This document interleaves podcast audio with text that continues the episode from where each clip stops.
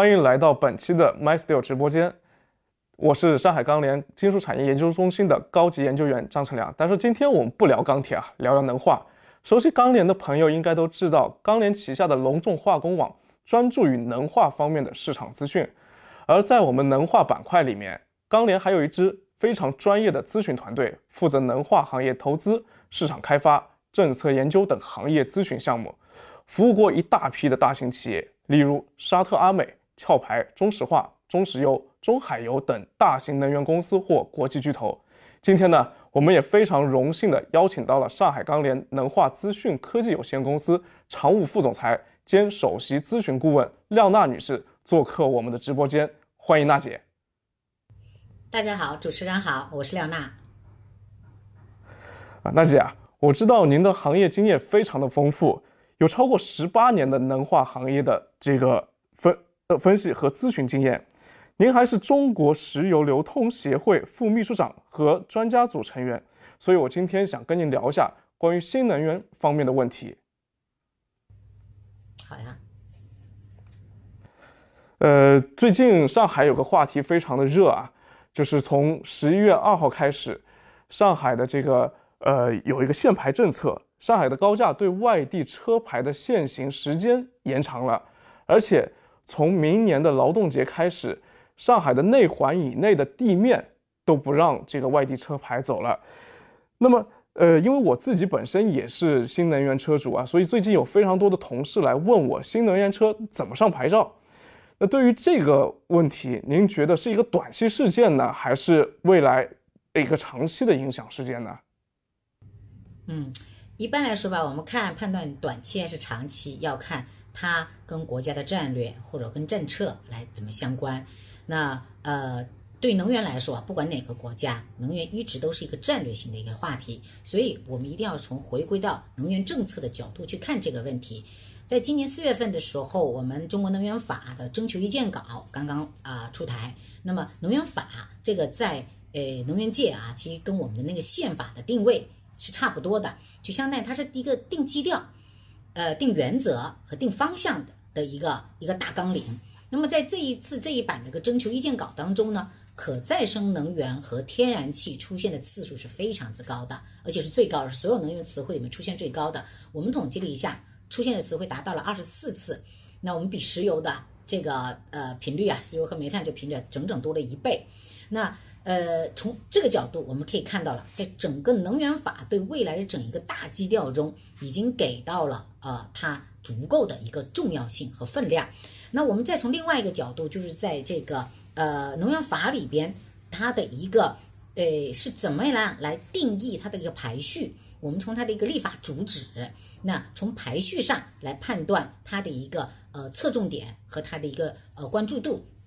我们对比啊，就零七年上一版是零七年发表的，零七年的能源法征求意见稿的呃排在第一的是供应安全，排第二呢是经济性，然后呃清洁性和可持续发展是放在第三和第四。那也就在零七年是什么样的环境？零七年是高油价，对吧？大家还记得百元油价的时代，而且是当时是石油枯竭论，所以在当时的环境下，我们能源法定的一个大基调，第一摆着原则第一的就是我要确保我的供应安全，然后在高油价的一个预期下，我如何来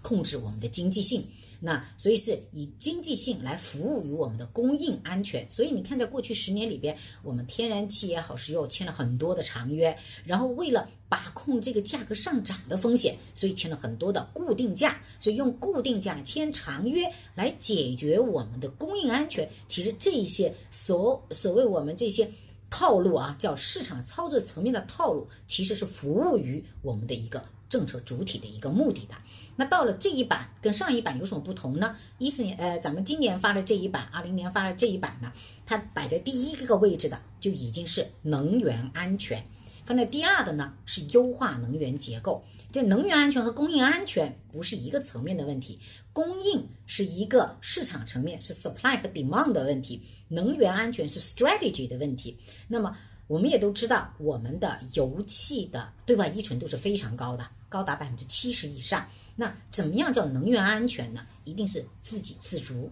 我们具备一定可控的一个这样的一个度。那怎么样才能实现能源安全？这时候就要调能源结构，优化能源结构。如何优化？那从传统的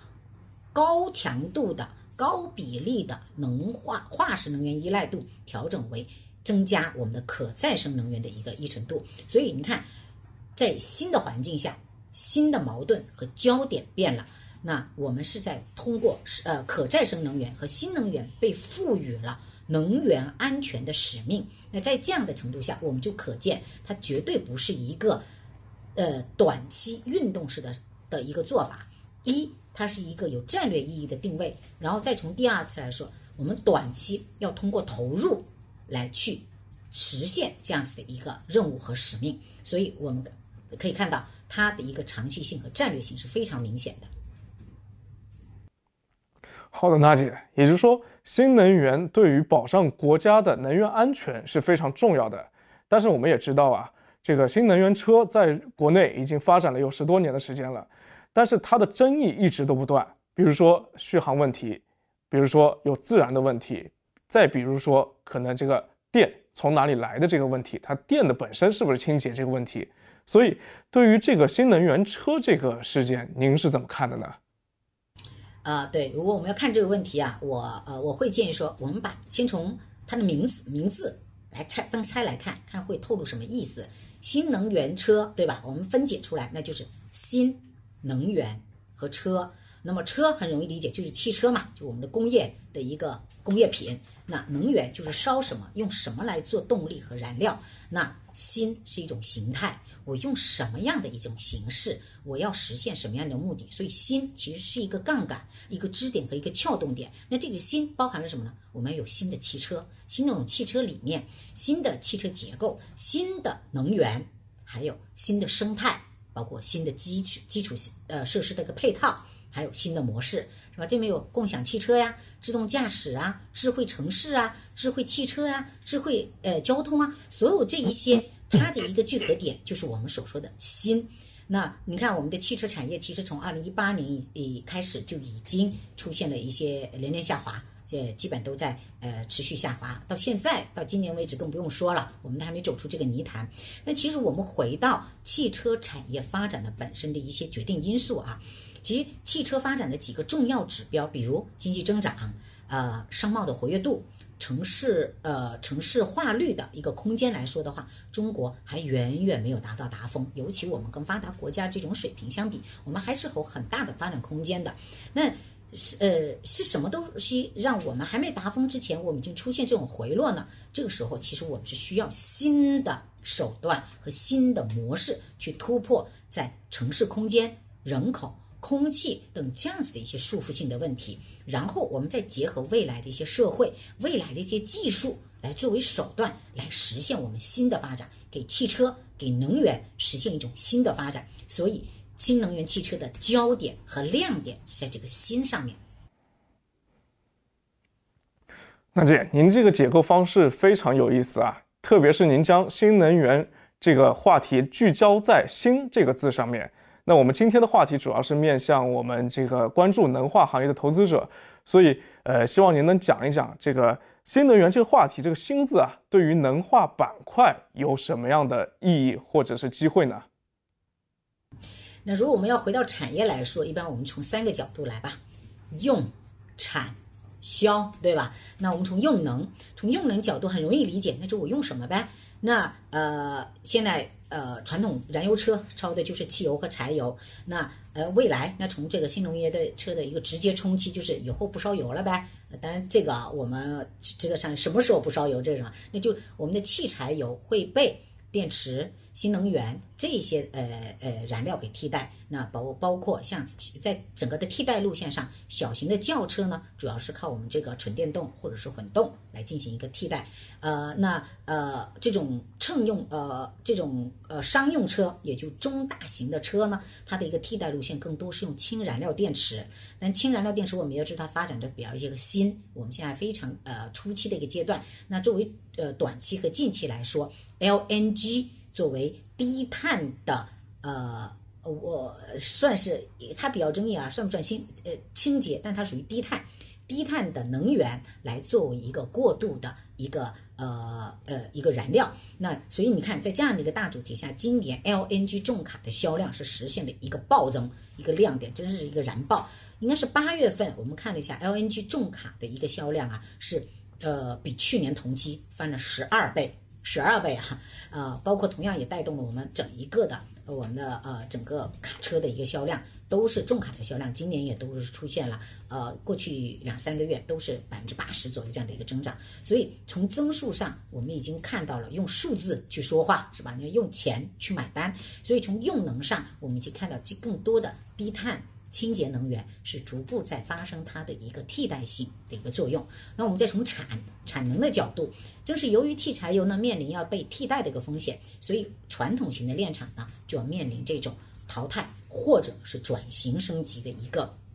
啊命运或者是一个趋势。那就传统炼厂而言，你看它的一个汽柴油的一个比重，基本上是达到百分之六十。甚至百分之六十以上，更大的比例还有。对，那现在我们汽柴油每年的呃消费量合计超过两亿吨吧。那柴油的需求呢，应该已经在二零一五年已经达峰了。那汽油的需求呢，初步预计在二零二五年左右也将会达峰。呃，进入一段平台期以后，可能二零三零年呢会出现呃下滑，就开始出现呃存量的一个下滑了。呃，如果我们电池技术或者电动车发展的更快一些的话，可能这个达峰的速度还会再继续的往前移。那在这样的一个整个的大的一个环境下，炼厂不不转型，其实就会有呃很严峻的一个问题。而且这一边是我们已经看到了需求。在放缓，前面讲了需求在被新的能源给替代。另一边呢，呃，这个新的代表新生力量炼油新新格局的呃新型的炼厂又在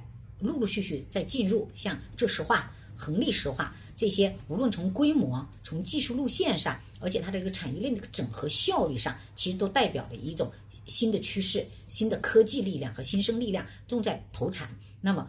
产能过剩就会。进一步的加剧，那么产能过剩必然导来的导致的就是价格竞争，那么价格竞争自然就会压缩行业的利润，炼油的一个利润，炼油利润已经进入了整一个白银周期的一个尾声，已经进入一个下滑的一个周期，所以无论从收入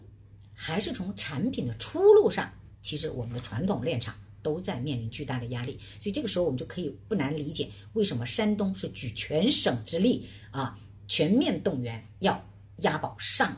上马，这个我们的烟台玉龙石化，呃呃，其实面临这个淘汰的压力的不单单是我们山东地炼，其实两大中石油、中石化下面的这种中很多的中小型的炼厂，其实同样也在面临这样子一个淘汰和转型的一个呃一个一个格局。那呃，根据我们初步的估计啊，未来五年至少有六千万吨左右的产能应该会被淘汰出市场。那呃，讲完我们的一个用能，还有包括我们的一个产能之后呢，最后我们看看售能，也就未来整一个能源销售和供应的格局是什么样。那中国的汽车，因为我们今天讲的是新能源汽车，那我们还是围绕呃车用燃料这个角度来来展开。中国汽车保有量啊，一呃，二零一九年应该是超过三亿辆了。那这个已经是个非常庞大的一个市场。那随着车用能源的一个调整，现在的加油站呢，就慢慢的它也要去转型。就会转成综合能源的一个供应站，那它就不单单只是加油，那未来还有加气、充电、换电池，甚至是回收电池啊，加氢，对吧？就呃，像浙江其实呃已经率先做了这样子的一些布局，呃呃，它是计划到呃要在全省之内布局七百个综合能源加注站。那呃，当然初期目前还是燃油车为主，但是以加油为主，但未来呢是要以油气氢电的一个综合服务，呃，虽然现在的建设进度啊，比原计划比七百多的进度呢，还是有相当的一个距离，但是起码从这个规划和这个名字的定义选择上，已经切到了我们的大基调和大主题上，呃，所以我觉得这个变化是不单单是我们国内开始在做，其实国际的一个。我们的巨头也已经从呃行动上也在发生了很多的一些呃引领性的一些变化，像今年我们路透之前路透就报道一个新闻说壳牌说不要再叫我石油巨头了，我是能源巨头。那么 BP 我们都知道 BP 的名字的内涵原来是什么？是呃 British Petroleum，那现在他们给自己的 BP 这个名字赋予的新的内涵呢，就是 Beyond Petroleum，也就是我们不再只是做石油，也就是从其同样的，咱们中石化也在今年开始也在积极的布局我们整个的氢能产业链和氢能的一个布局。所以我们可以看到，巨头们已经开始在引领整个产业在往前积极的推进。所以未来它的一个呃，我们的终端销售的这些油站都不会再叫 gas station 或者是啊 petrol station，未来应该会是 energy station。我觉得这会是一个大的趋势。好的，娜姐，我刚刚注意到啊，您您刚刚特别提到了氢能和燃料电池这个概念。因为我们知道，这个最近十几年来，我们说到新能源车，更多的讲的都是纯电啊，就是说以纯电能为功能的这样的一种方式的一个新能源。但是呢，关于新能源这个概念，呃，关于氢燃料电池，应该说是这两年刚刚冒出来的一个概念。那么，呃，甚至它是被定义为我们人类的一个终极能源啊。那么，您可以介绍一下，就是氢燃料电池目前的一个现状。和未来的一个发展趋势吗？嗯，其实，在我们国内，这个氢能这个词算是相对比较新了，应该基本是去年两会以后，突然间建筑于各种媒体和各种报端，然后呃被大家所热谈。呃，但其实这个呃这个专题和这个命题呢，在海外已经呃进行了很长时间。呃，就咱们隔壁的啊，日本这个缺油少气的一个国家，但消耗量又很大的一个国家，一直也都是。在寻求能源独立和能源安全的路上，一直都是呃，也是在长期的奋斗的一个方向。那么他们在一三年的时候就已经将氢能的发展定义为基本国策，也同样列入了他们日本的再复兴战略目标。那么同样也在欧洲，欧洲我们也知道，他们对环保的要求一直是全球最领先，提出所有的环保的一个理念，同时也是在可再生能源上是非常执着的在。进行的那现在在欧洲，荷兰、葡萄牙、挪威、德国这这几个国家也已经将氢能是列入了国策。那么氢能之所以被称之为终极能源啊，那主要是因为它是有比较理想的一个闭环的生产和使用的路线。那它首先理想的原料是地球上最丰富的水资源。那呃呃呃，生产路径呢，就是我们可以通过。电呃可再生能源发的电对水进行电解是吧？然后电解水生成呃生成氢，然后在这个过程中呢，呃再把氢和氧注入到燃料电池中，通过化学反应化化学能转化为电能，然后通过成呃动能之后燃烧完毕的它的排放物就是水，所以全程呢是非常的绿色、清洁和可循环。呃，这个就是为什么全球普遍鼓励发展这种绿氢。就是呃绿绿氢的定义，但美好的东西总是高成本的，绝对属于奢侈品。所以目前整个氢能产业链还没有能实现这个呃经济性，所以还是高度的依赖补贴，国内外都是一样。那呃目前在现在的呃技技术条件下，最经济的方式还是化石能源制氢，也就是业内俗称的灰氢。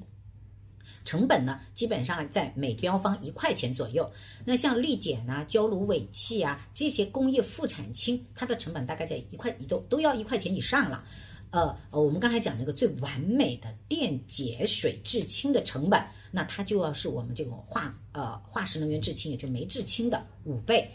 那这是制氢的层面啊，制生产出来之后你还得储运，储运的成本也不低。我们拿目前。呃，最普遍的运氢方式，也就是气氢拖车来举个例子吧。一般每一百公里差不多要一块钱一标方。那如果运上五百公里，那就差不多要呃五六块钱一方。那距离越远，运费就越高。那这个溢价算起来，那就很厉害了。那所以在呃为了推广呃燃料电池的应用呢，同样还得配套上加氢站。那加氢站的时候呢，又涉及到了土地、工艺。设备等这样的一些投入，那因为这方面位置不同，用的技术和工艺不同，成本也会有差异，那差异还是蛮大的。呃，从一千五百万到五六千万不等，那整套弄下来，呃，你看我们从生产到储运，再到啊呃加氢站是吧？整一个还没有谈呃氢燃料电池，那整一个弄下来的话，妥妥的是一笔烧钱的过程。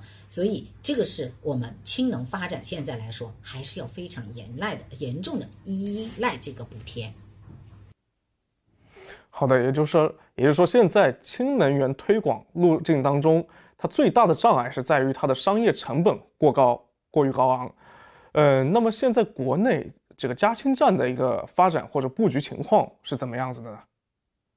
嗯，对这个呢，其呃中央层面还正在酝酿整个的顶层设计。呃，不过在一六年的时候，氢能标准委员会呢发布过《中国氢能产业基础设施发展蓝皮书》。在里边呢，就有明确的要求，产业规划的目标是截止今年要建设一百座加氢站。那么我们最新的数据呢是显示，全国目前到现在为止已经累计建成的加氢站呢，大概有八十三座。那已经建呃投入运营的呢有六十九座，其中五十座在建，规划中的呢呃有九十六座。那大部分呢集中在上海、广东、呃河北和浙江和湖北，还有山东、江苏这七个省。那最大的其实还是上海和广东是最多的，分别都有呃呃四十四这样的一个呃比例。那工信部呢也委托编制了节能和新能源汽车技术路线二点零啊，这个呢也是在上周左右发布的。呃，这个它根据车型的推广应用规模和技术的一些指标啊，也已经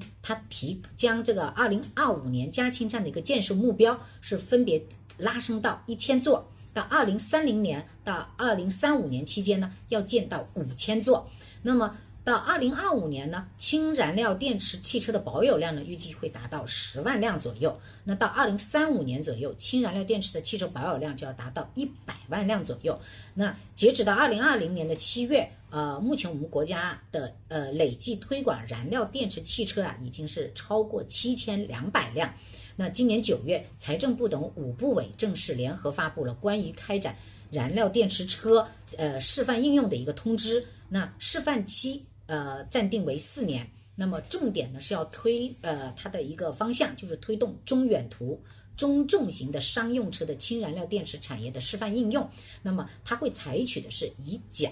代补的一个方式。来激励这些示范城市群，构建完整的燃料电池汽车的一个产业链，那么实现在关键核心技术上的一个突破。呃，如果按照刚才这个目标啊，如果能够呃完呃完成的话，那么就会给予奖励，就不再以补贴的方式，是以奖励实现目标，那我们给予奖励。那么同时也制定了车辆推广的规模。关键零部件产业化的一些应用，还有车用氢能价格等方面的很多很详细的目标，在这里我就不一一赘述了。有感兴趣去的话，可以来对这个呃通知进行深入的一个了解。那明确了奖金是不允许用于建设加氢站和燃料电池整车的一个制造厂，所以它这里面呢，对奖金如何？应用还是进行了一些细化，因为同这个呢是一定程度上是吸取了我们早年在发展电动车的一个这个补贴的一个过程中出现的一些漏洞。嗯，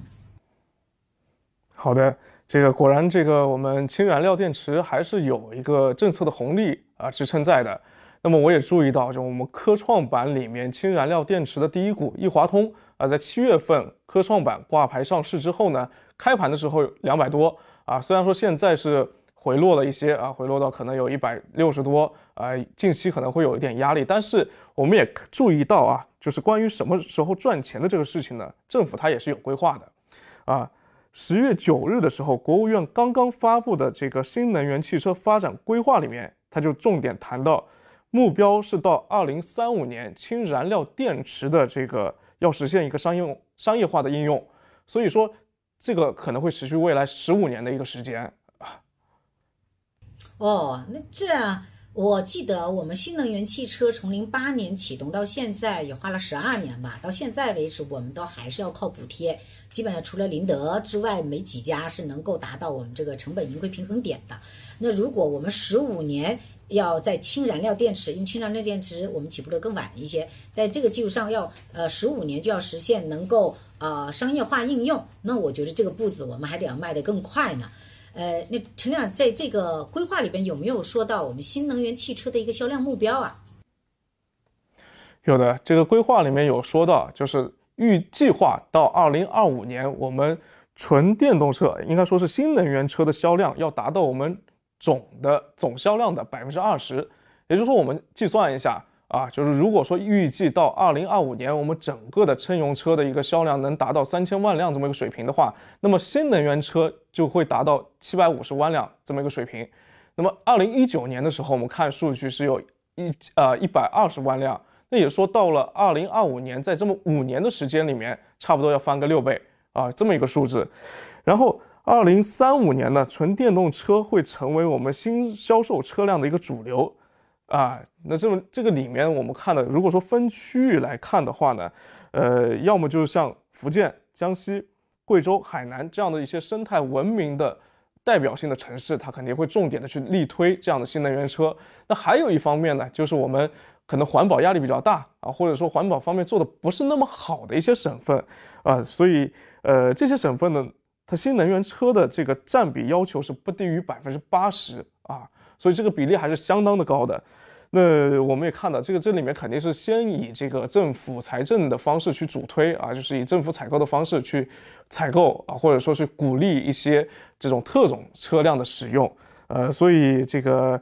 呃，您看这么高的一个比例啊，娜姐，您觉得以后是不是我们在路上就看不到燃油车了，可能都是在跑的新能源车了？啊，这个是一个严峻的命题啊！但是我们都知道了，新能源车其实是一个愿景嘛，对吧？什么叫愿景呢？愿景就就是有一段很长的路要走嘛。那我们其实这我刚才你也讲了一系列的一些目标啊，其实我们就简单算个数吧。一九年我们的汽车保有量是多少？是三点六亿辆。那新能源汽车有多少？新能源汽车也就四百万辆吧，四百一十七万辆。那占比呢，也就是在整个保有量里边，也就占百分之一左右。那在销量上面来说呢，我们现在销量也就是一年，呃呃呃一一年大概一个三四千呃万辆这样的一个规模。那么新能源汽车也就占一个百分之四。那呃，我们按刚才介绍的这个规划的目标，那到二零二五年以前，其实还呃这个新能源汽车的增量只是有百分之二十是要卖新能源汽车，是要从百分之四涨到百分之二十。那百分之八十的增量其实还是我们的传统燃油车呢，对吧？那在这换句话来说，在未来五年，我们的传统燃油车依然能够呃还是有增量的一个进呃呃增加。那到这个增量呢，还能持续到二零三五年。像刚才规划的说，二零三五年之后才是全部的增量要让给这样子的一个纯呃新能源车，包括以纯电动为主。那呃充其量到了二零三五年吧，新能源汽车如果按这个速度，我们大概算一下啊，二零三五年充其量它的保有量也就能够去到一个三四千万辆左右的规模吧。那燃油车的保有量，如果按前面这样子，我们还能够保持一个增长的话，怎么也都到五六个亿了。那每年我再淘汰个一两千万辆啊，呃，那不还得淘汰个六十年？那起码六十年，我们路上还是能有车跑的。但这个是从市场的，但是从市场的角度啊，刚才我们那是以的是出清的一个一个方向，但其实市场其实不是一个完全出清的。一个一个过程，它更多是一个竞合。当竞合去到一定的程度，它会达到一个平衡，它不会有绝对的出清。那你就像石油发展了百年，到现在也没有出清过我们的煤炭。煤炭不一样，还是呃很重要的能源，起码还排第二位呢，在全球里边，在中国还是在还是最大的。所以未来来说，其实包括在我们呃政府的一个能源蓝图规划里边，未来其实也不是一个单能源的一个结构，呃，更多是一个多能源的一个组合，多能源时代。呃，包括我们的能源能源法的一个征求意见稿里边，也表达了这样子的一个呃一个意图和这样的一个呃一个主旨，就是什么呢？将用能的选择权交给用户。那怎么叫选择呢？就多能源并存。我。来选择用哪一种，所以我觉得未来我们是多能源时代。那这帮我们描绘一个非常美好的一个时代啊，就是到时候我们有非常多的选择空间，是吧？百花齐放啊。然后作为消费者来说的话，也就是说我可以选择多种的充能方式。那么，呃，说到最后啊，娜姐也帮我们来画一下重点，因为今天的内容干货内容非常非常多啊。娜姐也帮我们总结一下，就是。到底有哪些石化板块是我们应该重点关注的呢？嗯，呃，那我们前面不是把它分解了嘛？新能源车那里面含了这主体一个车一个能源，那我们先从车看车来看，那从呃车的制造方面来说，呃，整一个尤其是新能源车呀，它的一个制造的一个呃主要的方向是轻量化。那在呃短期来说，呃，它是会以高强度钢为应用主体，所以高强度钢的一个应用会成为新能源车的一个呃应用的一个主流。那到中期左右，它会转向为轻质的合金应用体系。那在远期一点，就会是多材料混合的一种应用体系了，那就是材料的市场。那讲到材料，不得不说，那就这个时候就是化工。化工产业的一个呃一个一个格局就出来了，那这种是这个呢属于从车的一个制造啊板块。那刚才讲了有车，那还得要有有基础配套，那就要有这种充电桩，是吧？充电桩的建设呢，也是目前也进入了一个风口期。那充电呃充电桩呢，今年来说也是被列为了新基建的范畴，那更加的有政策红利的一个分享。那同样我们也知道，新能源车的另外一个特点，其实就是呃智慧。智慧交通、智慧驾驶，甚至自动驾驶，这个依托的什么是五 G？我们也知道，新基建里边五 G 也是一个爆点。那五 G 它呃和这种网络的一些建设，它需要涉及到的材料品种是非常的丰富的。那呃包括从哪金属材料、陶瓷材料、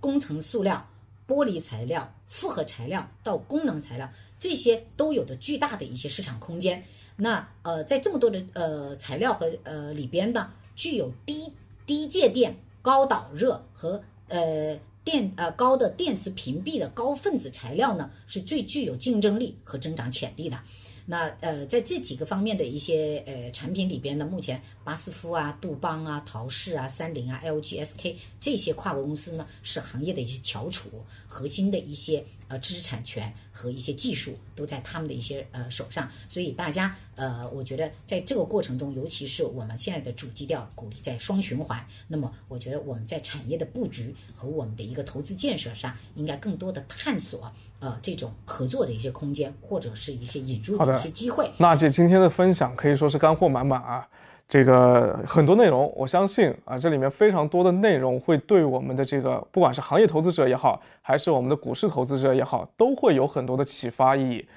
那么今天如果说对我们的这个话题感兴趣，而且想要跟我们去进一步讨论的朋友，可以把您的话题呃留在我们的讨论留言区里面。然后稍后我们的工作人员会去做一个梳理啊，到时候也会邀请我们这个娜姐可能跟大家做一个线下的一个交流。呃，当然如果说大家对于这个我们呃下一次的话题有什么好的建议的话，也可以在我们讨论区里面留言啊，留言出来。那么今天就非常感谢我们娜姐给我们做的这么一次专访啊，谢谢娜姐。好的，那我们今天的 MyStyle 直播间活动就到此结束了，感谢大家的收看，谢谢。